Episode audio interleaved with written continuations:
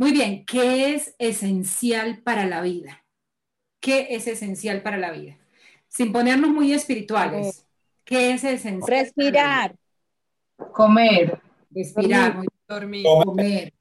Muy importante. Todo es importante. Comer es muy importante. Muy bien, así es.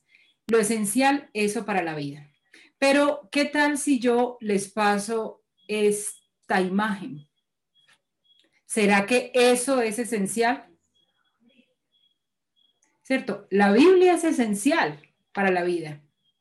La Biblia te da, te dirige, te muestra cuál es el camino que debes seguir. Y si no, miremos lo que dice 2 de Timoteo 3, 16 y 17.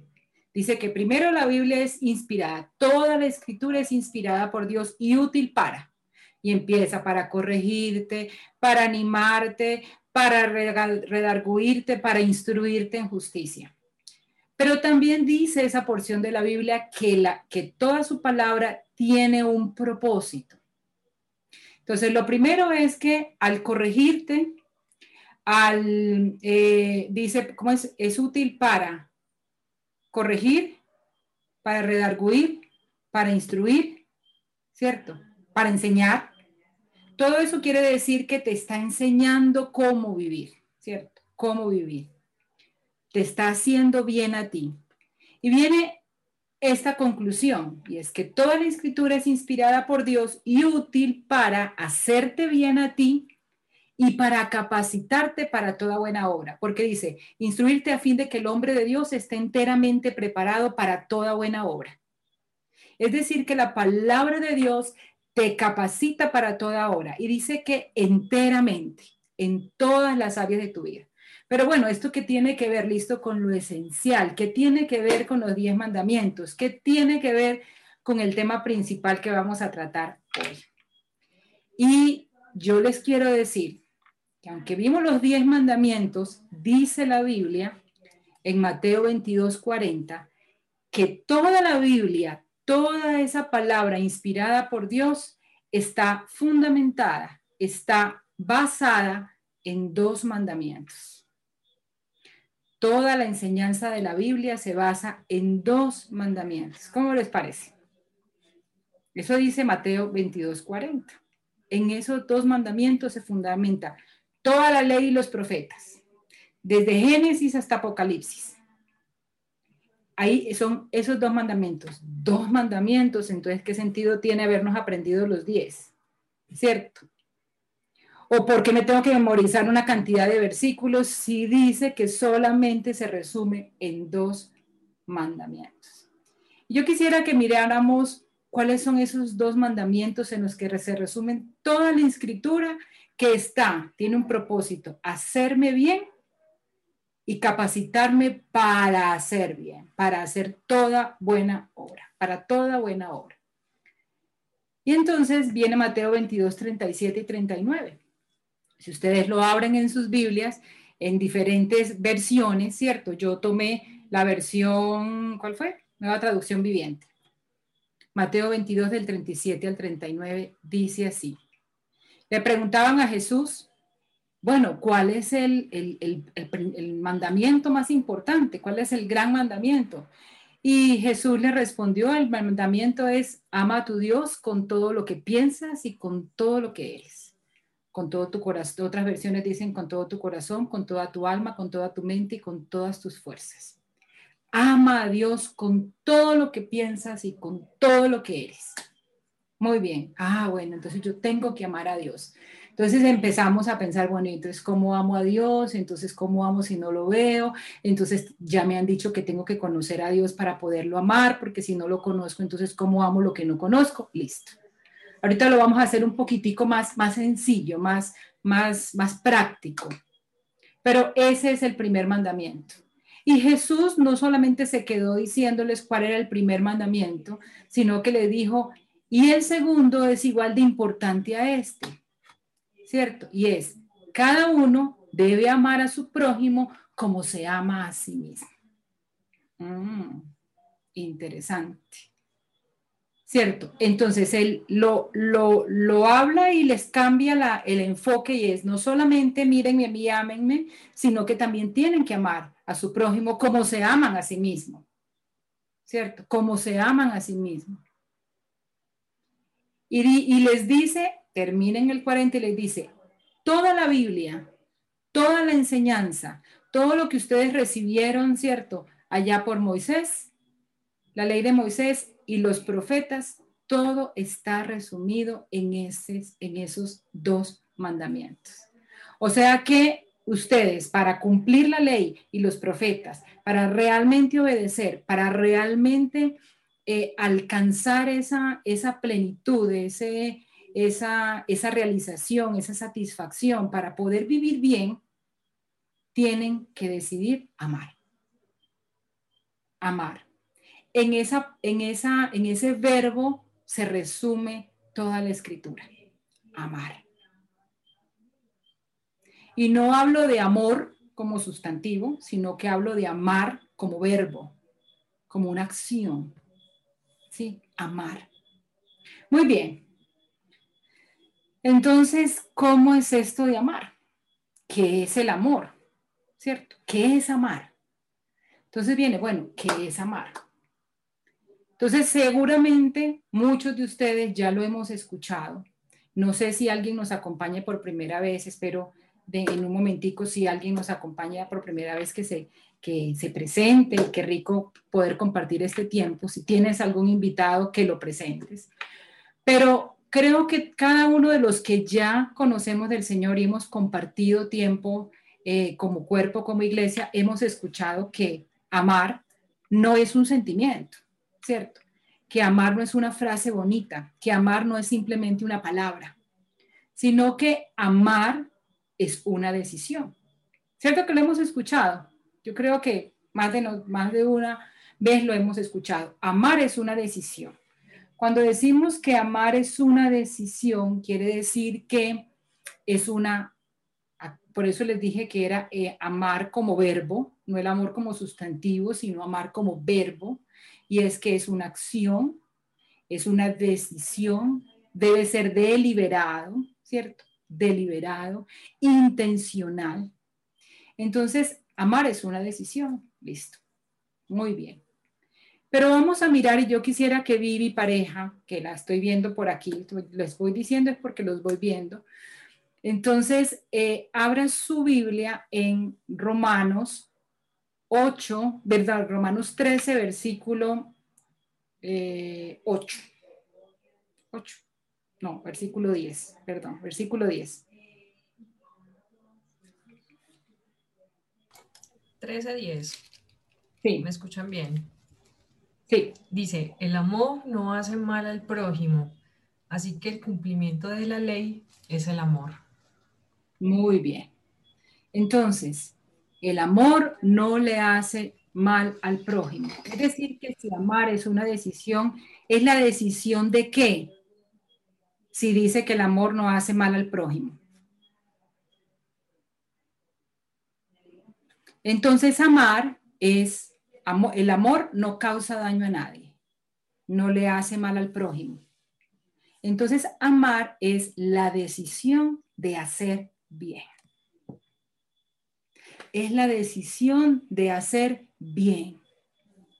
Eso es amar, porque el amor no le hace daño a nadie. Entonces, cuando tú decides amar es porque decides hacer bien. Hay una definición de Aristóteles que me pareció muy interesante cuando encontraba, estaba buscando definiciones acerca del amor y dice, el amor es la voluntad de querer para alguien lo que se piensa que es bueno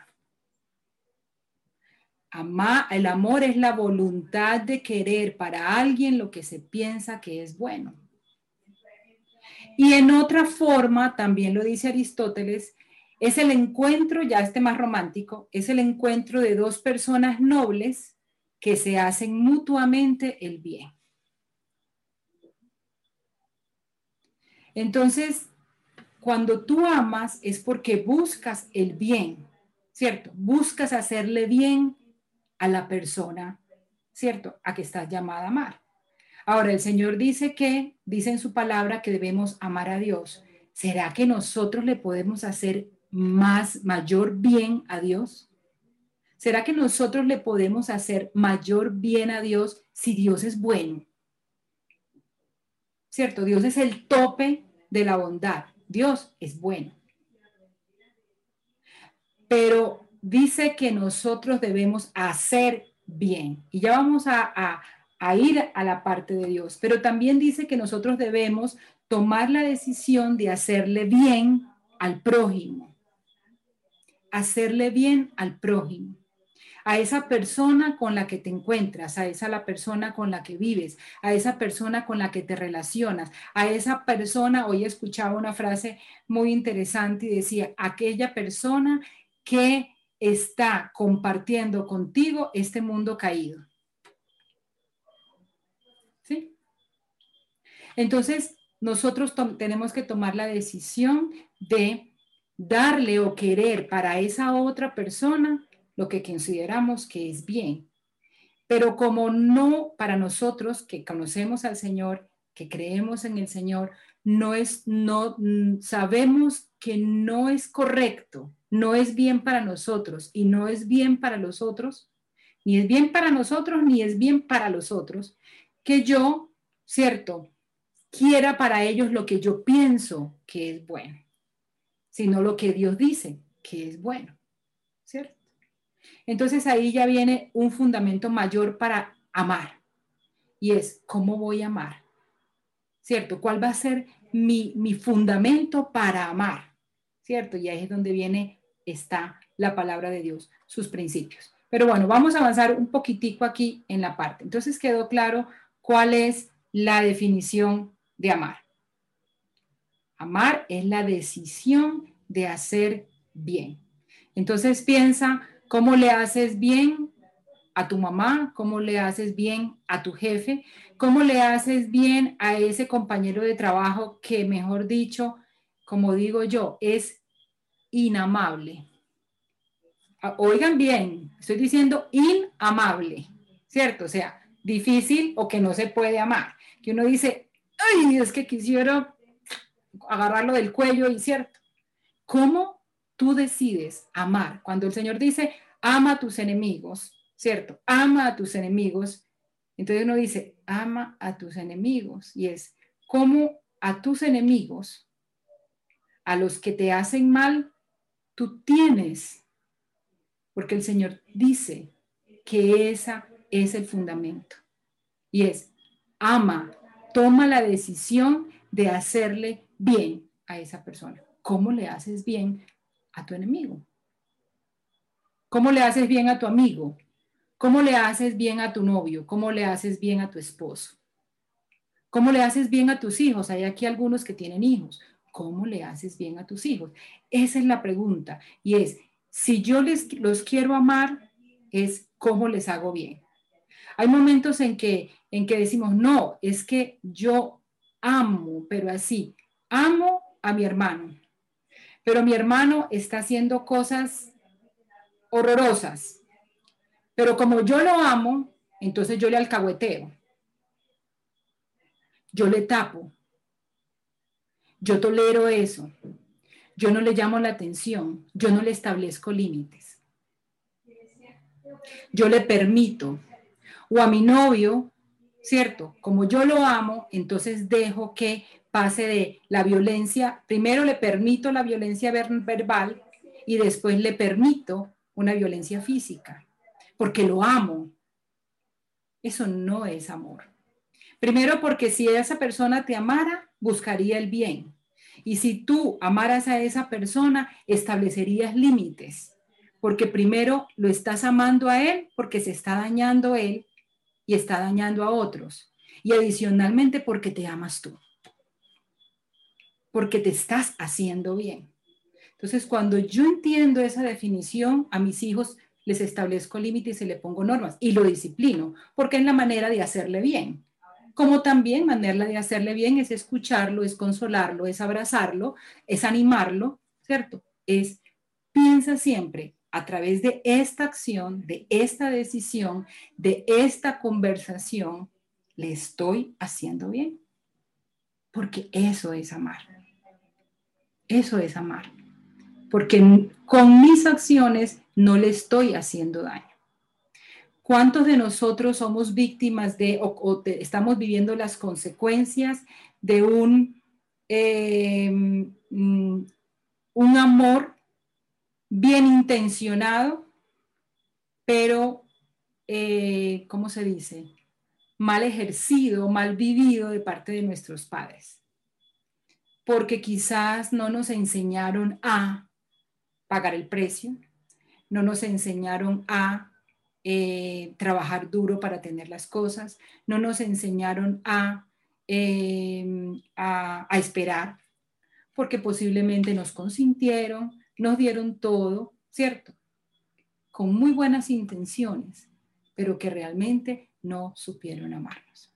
Entonces, cuando hablamos de amor es eso, estoy hablando hacia el prójimo y estoy hablando hacia mí mismo. Tengo que siempre pensar, con esta decisión que estoy tomando me estoy haciendo bien. Muy bien. Ahora vamos a, a continuar con esta super definición de amor. El amor es paciente y bondadoso. El amor no es celoso, ni fanfarrón, ni orgulloso, ni ofensivo.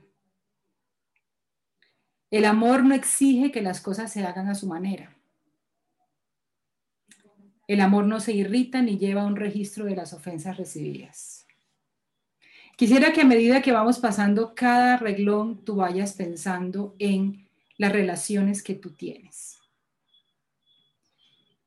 si tú estás siendo amado con lo que dice que es el amor y si estás amando. El amor es paciente y bondadoso. El amor no es celoso, ni fanfarrón, ni orgulloso, ni ofensivo. No exige que las cosas se hagan a su manera. No se irrita ni lleva un registro de las ofensas recibidas. No se alegra de la injusticia sino que se alegra cuando la verdad triunfa.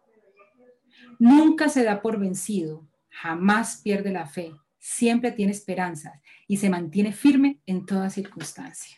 ¡Wow! Tremenda definición de amor. Ahora, muchos dirán, es muy difícil amar así. Es muy difícil realmente vivir esa definición de amor. Pero yo creo que, que si Dios nos dice que nosotros debemos amar, es porque Él nos da la capacidad de amar. Y siempre Él nos pide que hagamos algo que es Él y algo que Jesús hizo para que nosotros entendiéramos que en Él lo podemos hacer. Y esta fue, esta es la forma en que Dios nos amó, a ti y a mí. Cuando yo recibí esa, esa invitación de, la que diseñaron para, para este tema, yo decía, Señor, tremendo, tremendo porque definitivamente eres tú el que actúa en medio de nosotros y el que seguramente, no sé quién hizo la invitación, pero, pero seguramente el Señor le habló o, si, o, o por lo menos la inspiró si no tenía idea de, de, cómo Dios me iba a permitir a mí relacionar eso. Y yo decía, tan tremendo Dios porque tú nos amaste así. Tú nos amaste así, con este tipo de amor. No nos tuviste en cuenta nuestras ofensas. Él nunca, Él nos dice cómo hacer las cosas, pero nunca nos exige o nos obliga a que hagamos las cosas a nuestra manera. Nos dio el libre albedrío.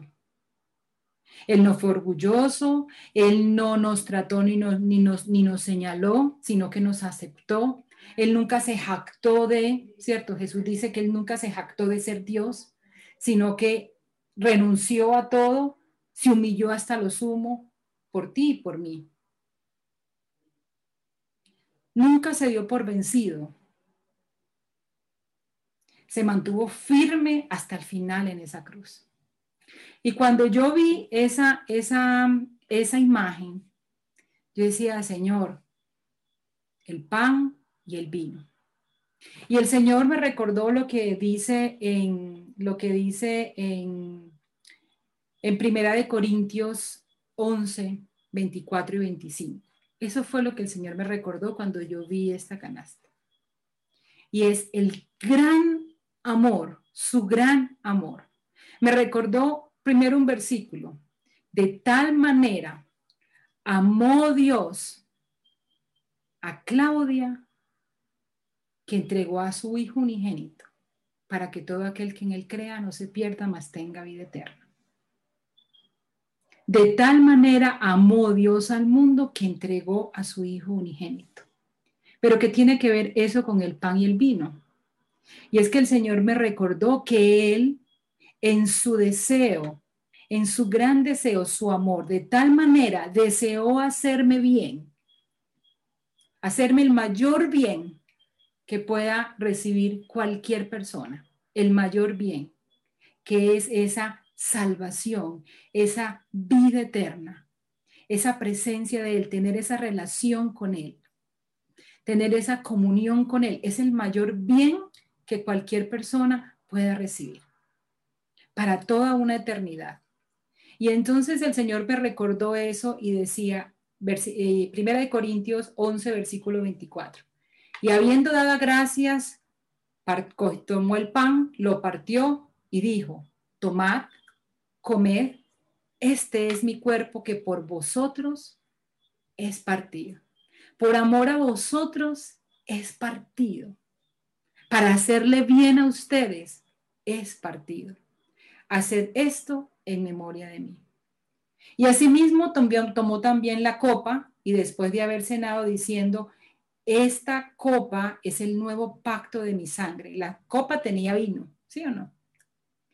De mi sangre. Haced esto todas las veces que bebieres en memoria de mí. Y tan pronto vi esa, ese pan y, esa, y ese vino, yo dije, Señor, esta es la mayor manifestación de amor tuyo hacia cada uno de nosotros. Ahí está el pan, que es su cuerpo, que por cada uno de nosotros fue molido. Y ahí está su sangre, que es la copa llena de vino, ¿cierto? Que fue derramada para justificarnos para perdonar nuestros pecados, para que hoy pudiéramos tener certeza de la salvación, para que hoy pudiéramos tener vida. Ese es el amor de Dios. Ese es el amor de Dios y ese, ese es lo que el Señor dice. De esa manera te amo yo. De esa manera te amé. De esa manera te amé. Y el Señor no, y el Señor, aunque Él nos amó de esa manera, no nos está pidiendo que nosotros entreguemos nuestro cuerpo o que nuestro cuerpo sea partido como lo fue Él. Ni tampoco nos está pidiendo que derramemos nuestra sangre por otros, porque Él ya lo hizo, porque Él ya hizo ese sacrificio e, y manifestó esa clase de amor. Lo que dice es, que nos amemos con ese amor que describimos en Primera de Corintios. Entonces, cuando nos devolvemos a este, a este mm, versículo de Mateo 22, donde dice, el primer mandamiento es, ama a Dios con todo tu corazón, con toda tu alma y con toda tu mente, y al prójimo como a ti mismo.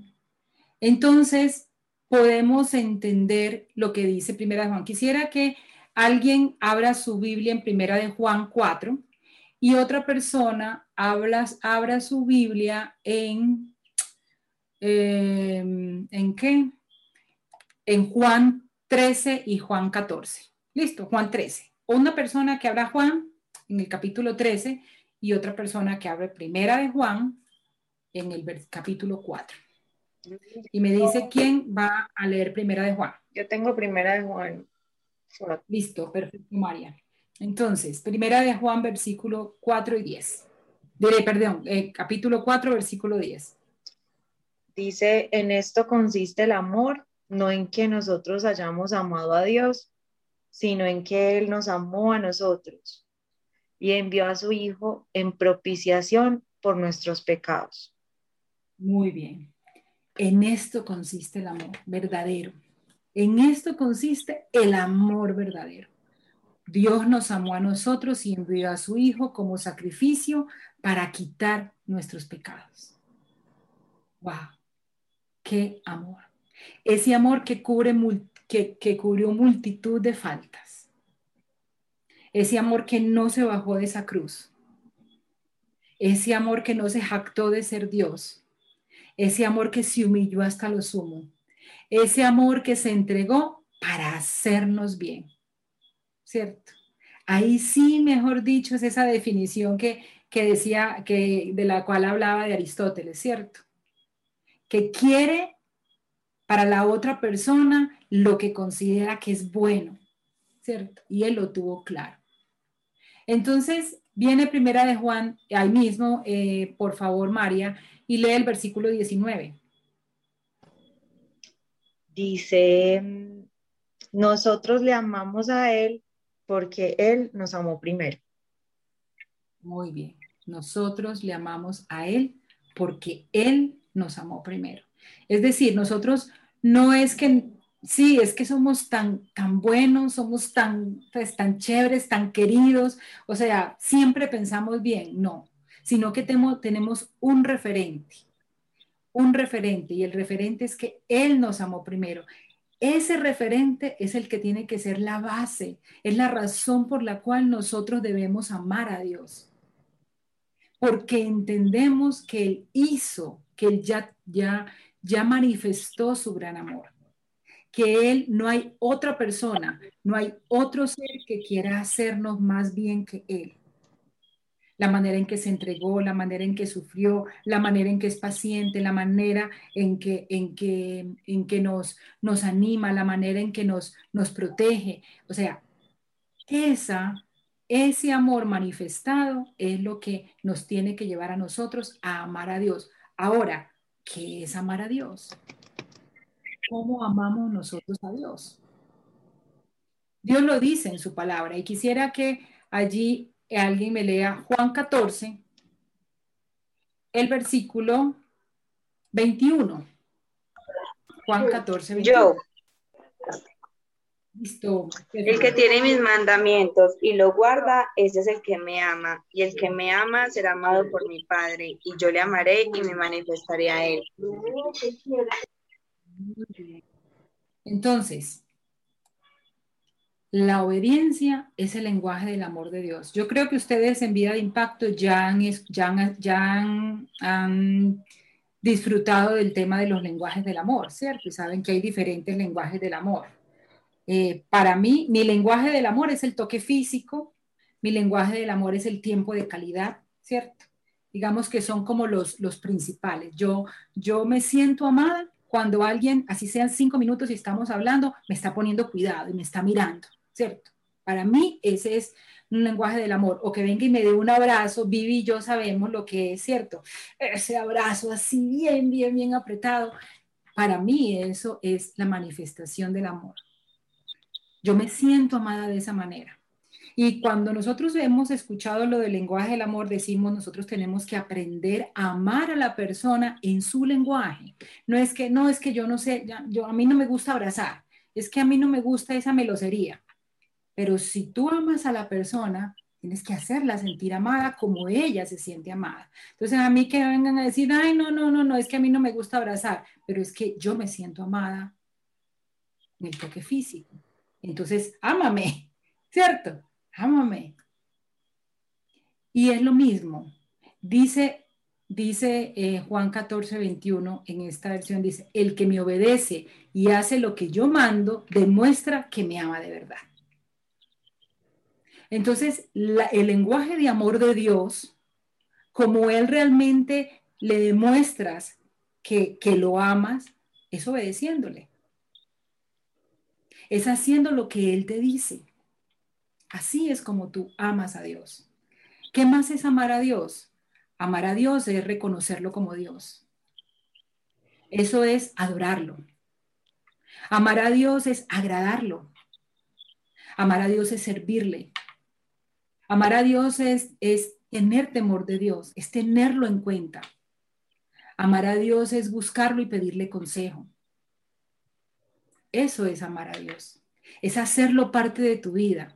Es hacerlo lo más importante de tu vida. Eso es amar a Dios. Muy bien. Pero el Señor también dice, después de haber dicho primero, yo te amé, ya manifesté mi amor por ti. No tienes que decir, no, es que Dios me ama, no me ama, es que vea, Dios no me responde, no, es que Dios no me escucha, no, es que yo me siento solo, no, ¿dónde está Dios? Es que si Dios me amara. Y muchas veces nos sentimos así, y eso es una mentira. Y cuando ustedes se sientan así, o recuerden el pan y el vino que estaba en la cajita el día que los invitaron a, a escuchar el tema, lo esencial o si, es necesario, recuerden esa obra de Jesús en la cruz, que representa eso. Y es, Él ya manifestó su amor por, por ustedes. Nadie puede tener otra manifestación de amor. No es necesario más manifestaciones de amor de Dios, porque Él ya nos amó. Y Jesús derramó todo su amor para nuestras vidas. Lo único que Él quiere ahora es que disfrutemos de eso que Él ya hizo. Disfrutemos de esa redención, disfrutemos de, ese, de, esa, de esa salvación, disfrutemos de esa vida eterna. ¿Ustedes saben qué es vida eterna? ¿Ustedes tienen clara la definición de la vida eterna? ¿Qué es vida eterna? A ver, ¿quién me dice qué es vida eterna? Juan 17. Muy bien, María. Juan 17.3, ¿qué es vida eterna? Que te conozcan a ti, el único Dios verdadero, y a Jesucristo, a quien has enviado. Muy bien, exacto. La pregunta es, ¿ya estás disfrutando de la vida eterna? ¿Ya estás disfrutando la razón, el gran regalo por el cual Jesús pagó ese precio tan alto? Es tan grande, es tan maravilloso, es tan espectacular que le costó la sangre, hasta la última gota de su sangre. La pregunta es, ya el regalo fue dado. La pregunta es, ¿la estás disfrutando? ¿Estás disfrutando de ese gran amor? ¿Le estás compartiendo a otros ese gran amor? Porque ahí viene la otra parte del versículo, ¿cierto? Y la otra parte del versículo es, ama a tu prójimo como a ti mismo. El asunto es, ¿estás realmente amándote al disfrutar esa vida eterna? Al conocer a Dios, al obedecer sus mandamientos, al agradarle a Él, porque eso es lo que trae vida abundante. Eso es lo que el Señor quiere para ti vida abundante, que es lo mejor para ti, y vida eterna, que es lo mejor para ti. El asunto es, ¿te estás amando? Está, ¿Estás dejando que eso que el Señor hizo sea el bien para tu vida? Porque eso es hacerte bien. Eso es hacerte bien. Cuando tú te resistes a conocer al Señor, cuando te resistes a agradarlo, cuando te resistes a servirle, cuando te resistes a obedecerle, estás resistiendo a amarte a ti mismo, a hacerte bien a ti mismo. Te estás negando eso. Te estás yendo a qué? A lo opuesto de lo que Dios quiere para ti, del amor de Dios para ti, que es hacerte bien. Vamos a ver qué dice Juan 13, versículo 35. ¿Qué dice? Entonces, Stephanie, que tienes abierto tu Biblia en Juan. Juan 13, versículo 35. Dice, en esto conocerán todos que sois mis discípulos, si tuvieres amor los unos con los otros. Muy bien, perfecto. Vamos a mirar qué dice ahora primera de Juan 4 del 20 al 21, María Isabel. Y luego lo juntamos con el de Estefan. Ay, me había ido para Juan. Primera de Juan 4 del 20 al 21. Ay, espérame Lili, que es que me había ido para Juan. Primera de Juan 4, del que 20, 21.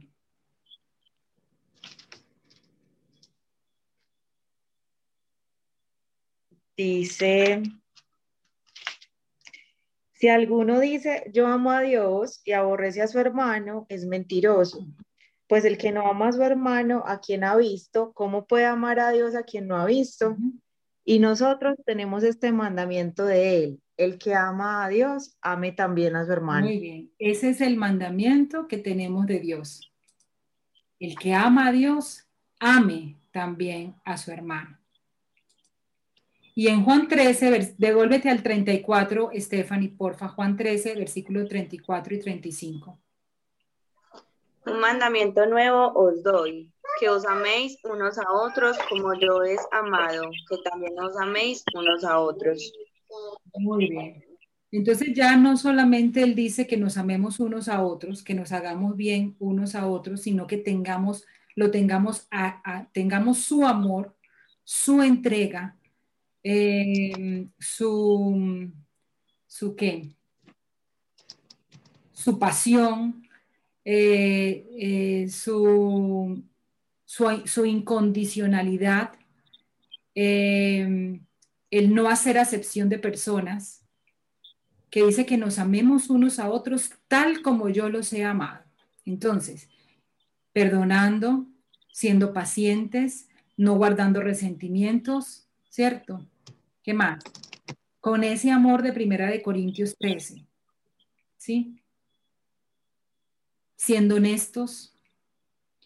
Pero entonces, como para poder desglosar un poquitico más de esto, yo quisiera cómo se relaciona este, estos dos mandamientos, que son la base de todas las escrituras, con Éxodo 20, que es en donde están los diez mandamientos cómo se relaciona lo uno con lo otro. Dios en ese inmenso amor por nosotros, ¿cierto? Nos dio un decálogo como guía para alcanzar plenitud y propósito. Plenitud y propósito. ¿Cómo? Amando. Un, decálogo que habla de amor. De amor. ¿Sí? Los diez mandamientos hablan de amor como así que los diez mandamientos hablan de amor, pero si ahí decía no mentir, eh, no hacerse imágenes, como así? ¿Sí? Amar es tomar la decisión de hacer bien. Ama a Dios con todo lo que eres, agrádale, sírvele, tenlo en cuenta, ten temor de Dios, reconócelo como Dios, como único Dios, conócelo. Muy bien. Y ama al prójimo como a ti mismo. Entonces vamos a mirar cómo ese decálogo que está en, en, Éxodo 20 del 1 al 17, que ya creo que ustedes se lo, se lo saben, ¿cierto? Porque se lo saben hasta con ceñitas. Yo me lo aprendí. Uno, entonces, los primeros cuatro mandamientos hablan del amor a Dios. Ama a Dios.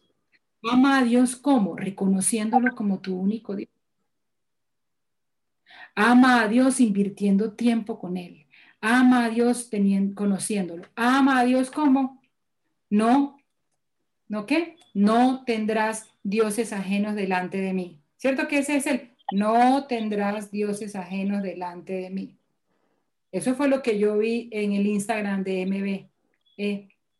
¿Cierto? Dos, ¿Qué?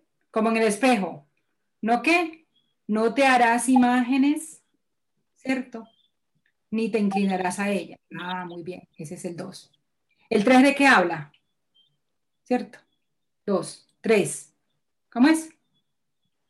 No tomarás el nombre de Dios en vano. Muy bien. No tomarás el nombre de Dios en vano. Y cuarto, ¿qué? Honrarás, ¿qué? El día de reposo. Muy bien. Acuérdate del día de reposo para santificarlo. Esos son los cuatro de los diez mandamientos, los cuatro mandamientos que hablan de amar a Dios. Es decir, que cuando Dios nos dice que hagamos algo, Él no nos deja en la mitad de la calle a ver cómo lo resolvemos, sino que Él dice, amen a Dios y les voy a decir cómo aman a Dios. Él nos da las instrucciones cómo amamos a Dios. No tendrás dioses ajenos, es decir, nada de idolatría, no te harás imágenes ni te inclinarás a ellas, ¿cierto? Poniendo tu confianza en eso. No tomarás el nombre de Dios en vano y es respétalo, honralo, ten temor de Dios, reconócelo como Dios. Y acuérdate de ese día para santificarlo y dedicarlo al Señor. Y de nosotros nos acordamos de esos tiempos con el Señor todos los días, porque es la manera de conocerlo, de disfrutar de esa vida eterna. Muy bien, entonces esos cuatro hablan de el amor de Dios, el amor a Dios. Ahora, ama a tu prójimo como a ti mismo. Y allí viene algo muy interesante en ama a tu Dios como a ti mismo y es que nosotros tenemos que, lo que dice Mateo 7, 12, dice, haciendo al otro lo que quisieras que hagan contigo. La regla de oro. Haz a los demás todo lo que quieras que te hagan a ti. Esa es la esencia de todo lo que enseña la ley y los profetas. Haz a otros lo que quisieras que te hagan a ti. Entonces, los que tienen hijos, ¿cierto? Los que tienen hijos, ve y busca a tu padre ábrele tu corazón, pídele consejo, porque eso estoy seguro que es lo que tú quieres que tus hijos hagan contigo, ¿o no?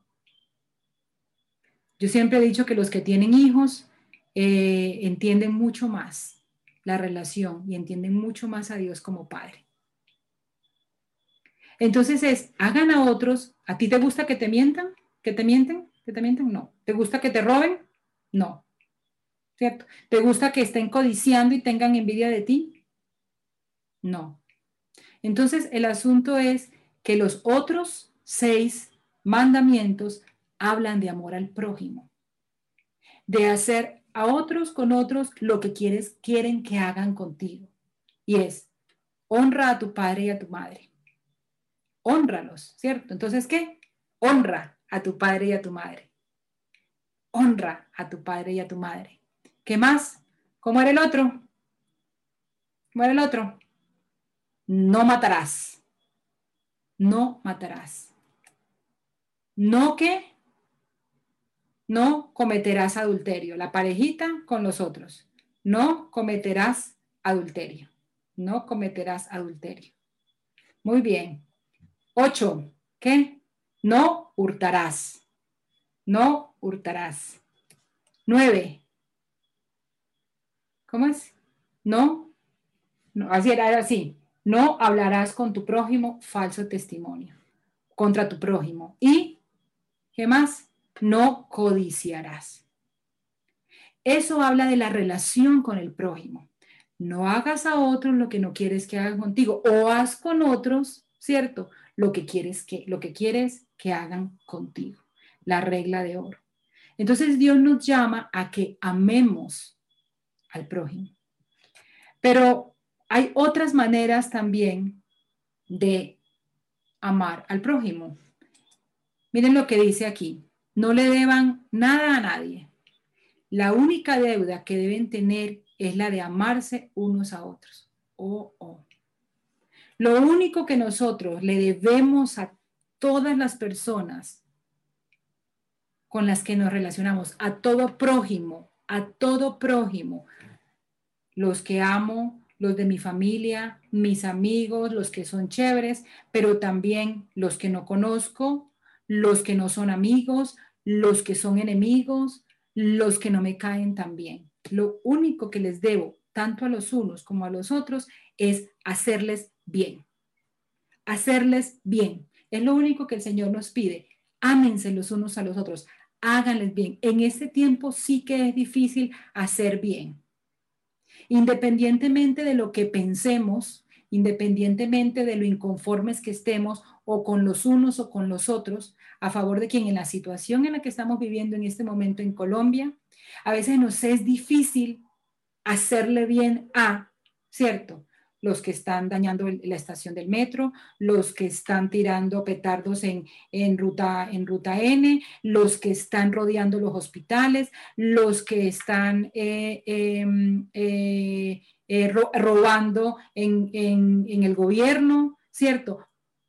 Porque, porque pensamos de todo, miramos a todo. El asunto es, ¿será que tú y yo como cristianos estamos llamados a hacerle daño con nuestras palabras, con nuestros pensamientos, con nuestros juicios, con nuestras publicaciones, con nuestras acciones, a cualquiera, independientemente de porque es que Jesús se subió en esa cruz, se clavó en esa cruz, murió en esa cruz por toda la humanidad, por los que le, tiraron el petardo ayer a Ruta N, sí, sí, por ellos.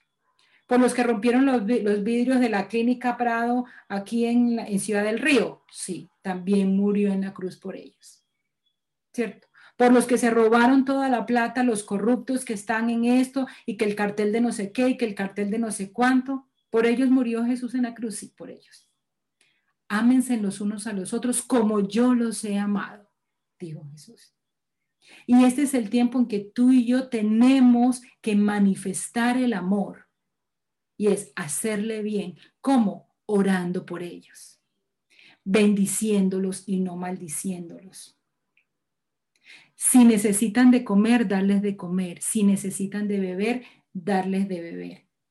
Yo no me imagino los que están trabajando en la personería, que estén allí como bebedores o ayudando en medio de todas estas protestas, viendo que un muchacho se quemó y, estaba allá, sí, tenía toda la culpa, tiene toda la culpa porque estaba tirando, pero allá y no, y no ayudarlo, no, tienen que ayudarlo.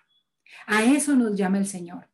Nos llama el Señor a orar por ellos, nos llama el Señor a clamarle para que ellos conozcan ese gran amor, conozcan a Cristo. Hoy me pareció algo muy hermoso y es que eh, estaban, ustedes conocen a Ricardo Loaiza y Melisa, y estaba con, con, la, con, la, con la abuelita de Melisa, con la tía Ana Lucía, y estaba Mariano y Yolanda María, los papás de Melisa, y estaban en el forno de San Lucas eh, almorzando cuando cayó ese aguacero y se vino esa avalancha. Estaban ahí en el momento de la avalancha, se tuvieron que subir en un murito, se fue todo un, se fue todo un muro, tuvieron que sacarlos con cuerdas y todo eso. Y en medio de todo ese susto, en medio de que no llegaban los bomberos, en medio de que tuvieron que había gente que tenía agua al, cuello tratando de sacar a los otros. Y cuando ya estaban afuera, eh, Yolanda dijo, bueno, ahora vamos a darle gracias a Dios, porque ellos se pusieron a orar, a clamar al Señor que, calmara esa tormenta y que calmara un poco pues el proceso para poder salir.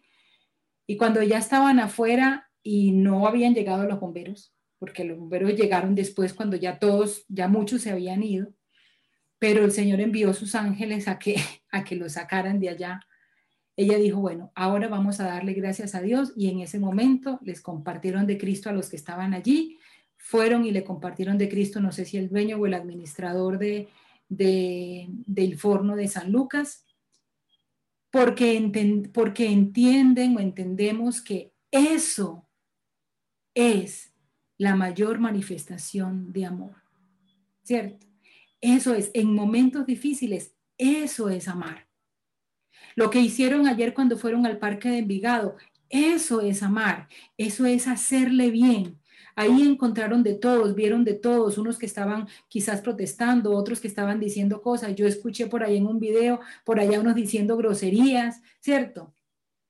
Pero ahí estaban hombres y mujeres que entienden el amor de Dios, sabiendo que deben amarse los unos a los otros tal como Jesús nos amó, porque por ellos murió Jesús y tenemos que hablarle al Señor. Entonces aquí dice, el que ama a los demás ya ha cumplido con todo lo que la ley exige. En la ley hay mandatos como no sean infieles en su matrimonio, no maten, no roben, no dejen dominar por los deseos de tener lo que otros tienen. Estos mandamientos y todos los demás pueden resumirse en uno solo. Cada uno debe amar a su prójimo como se ama a sí mismo. El amor no causa daño a nadie. Cuando amamos a los demás, estamos cumpliendo toda la ley. Entonces nuestro compromiso tiene que ser, nuestra decisión es, ¿sabes qué, Señor? Mi decisión es amar. Mi decisión es hacer, hacer bien. Esa tiene que ser mi decisión. hacer bien. Eso tiene que guardármelo aquí y bajarlo aquí. Eso me tiene que llevar a hacer pausas en medio de mis decisiones y mis acciones y decir, Señor, ¿realmente estoy haciendo eso que tú me llamas a hacer? No es que yo no me acuerdo cuál es el versículo, es que yo no me acuerdo qué es lo que dice el Señor acerca de esto. No, el Señor dice que su palabra se resume en dos mandamientos. Ama a Dios y ama a tu prójimo como a ti mismo. Agrada a Dios, reconócelo como Dios y haz bien. Haz el bien. No te canses de amar. Dice el versículo en, Gálatas, no te canses de hacer bien, porque su tiempo cosechará si no desmayas. No te canses de amar. Eso es, no te canses de amar. Entonces, cuando estamos allí, decirle simplemente, Señor, Señor, con esto estoy haciendo bien. Estoy amando como tú me amaste. Esto es lo que Jesús haría. Por esto murió Jesús en la cruz. Y sé que vas a cumplir toda la ley y los mandamientos. Porque estás decidiendo hacer bien. Por último, muchachos, dice, las grandes vidas, ¿cierto? Cada uno de ustedes, las grandes vidas son producidas por un compromiso con una gran causa. Las grandes vidas son producidas por un compromiso con, con una gran causa, por un compromiso con una gran causa. ¿Cuál es esa gran causa? La gran causa se resume en dos cosas. El gran mandamiento y la gran comisión. Esa es la gran causa que hace grandes vidas que hace que tu vida y la mía tengan propósito y tengan significado, sean grandes, que valga la pena vivir. Esa es la gran causa. Cuando nos comprometemos con el gran mandamiento que es amar a Dios con todo nuestro corazón, con toda nuestra alma, con toda nuestra mente, con todas nuestras fuerzas. Agradarle a Dios, temerle a Dios, ¿cierto? y amar al prójimo, hacerle bien, haciéndome bien en medio de esa comunión con Dios, donde Él me capacita y me habilita para toda buena obra, cuando yo me comprometo con eso, cuando todos los días busco al Señor y digo, Señor, no solamente para estar contigo, sino para que tú me capacites para hacer bien, para amar a mi prójimo.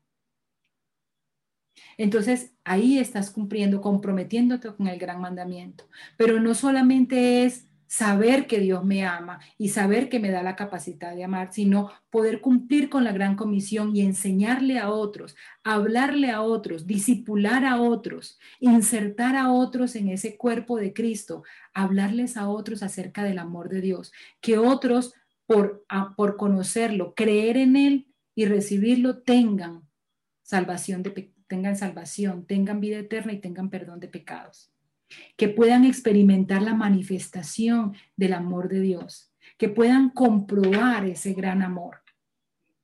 Cuando yo me comprometo con ese gran mandamiento y esa gran comisión, es cierto que eso va a edificar a un gran cristiano. Eso va a ser de ti un verdadero cristiano. Un gran cristiano que conforma una gran iglesia y esa gran iglesia, la iglesia de Cristo, el cuerpo de Cristo, va a contribuir a la transformación de la sociedad. Necesitamos hombres y mujeres que proclamen el amor de Dios, que canten el amor de Dios, como la canción que, pusieron al, al inicio, ¿cierto? Que cantemos del amor de Dios, que publiquemos, que anunciemos con nuestra vida, que le demostremos al mundo que somos discípulos de Jesús, porque los amamos, porque les hablamos de su amor, porque les enseñamos, porque les servimos, porque les demostramos de qué estamos hechos. Y estamos hechos de puro amor. Cuando les decimos, ¿sabes qué? De tal manera Dios te amó. Él quiere bien para ti. Conócelo, recíbelo, ¿cierto? Ámalo, porque es lo mejor para tu vida. Es el bien para tu vida. La pregunta, chicos, es, ¿te comprometes a amar? ¿Te comprometes a amar? te comprometes a hacer bien independientemente de la circunstancia, independientemente del precio, porque es que Jesús no escatimó el precio. Dios no escatimó a Jesús por amor a ti. El asunto es, tú estás comprometido a amar como Cristo nos amó. ¿Estás comprometido a amar como Dios nos amó? Esa es la pregunta, ese es el desafío que te dejo ahora. Y es que cuando pienses en amar, pienses en esa obra redentora de Jesús. Pienses en el precio que Él tuvo que pagar. Pienses en que Él no te pide nada, absolutamente nada, si lo comparas con lo que Él hizo. Solamente te pide que hagas bien, que hagas bien. Y para eso debes mantenerte amándolo a Él para poder amar. Si tú no lo amas a Él, no vas a poder experimentar tu amor y no vas a estar capacitado para amar a otro. Entonces, que ese sea tu compromiso. Eh, Andresito o Claudia, quisiera que, no sé si, cómo hacen, si ustedes tienen, quisiera saber si hay alguien que nos acompaña por primera vez. ¿Saben si hay alguien que nos acompaña por primera vez? No, no, he visto. Que alce su mano. Estás ahí, llamémoslo, estás ahí, estás ahí. El que nos acompaña por primera vez, ¿está ahí? O alguien haya invitado a alguien que sepa que está bueno. Si no, sí, ¿qué les parece? alguien. Sí, sí no está. sino que no quiera hacer la mano. Ah, ¿Cómo se llama? Ferney. Ferney, Ferney, muy bien. Ferney con esas amigas. Mentiras, no se asuste. Tranquilo que no les vamos a decir que ni que prendan la cámara ni que hablen, simplemente quisiéramos saludarlos. Ferney, ¿y quién más? Marta también. Marta. Marta Espinosa dice ahí. Y Marta Espinosa. Marta Espinosa. Muy bien, Marta. Muy bien. Bueno, chicos, ustedes que los invitaron, mm, esa invitación que les hicieron los amigos que, que los invitaron, eh, tomaron la decisión de amarlos, porque los invitaron a, a que escuchen acerca de aquel que los ama como nadie más los ha amado ni los puede amar. Eso es un acto de amor, ¿cierto? El saber que, que, hoy tienen la oportunidad de, de conocer a un Dios que entregó la vida por ustedes, por Marta, por Ferney. Él entregó, en esa cruz entregó su vida por ustedes, por amor a ustedes. Y lo único que Él quiere es que ustedes eh, lo conozcan y que al conocerlo puedan disfrutar de esa vida eterna, puedan disfrutar de ese perdón de pecados, puedan, puedan eh, tenerse una seguridad de que el día de que partan eh, de esta temporalidad van a estar en la presencia de Dios y vamos a disfrutar con Él eternamente, de recibir el regalo más grande que cualquier persona pueda recibir. Y yo hoy quisiera que ustedes le digan que sí a ese amor, le digan que sí. El Señor dice en Apocalipsis 3:20, he aquí, yo estoy a la puerta y llamo. Si alguno oye mi voz y abre la puerta, entraré, cenaré con él y él conmigo.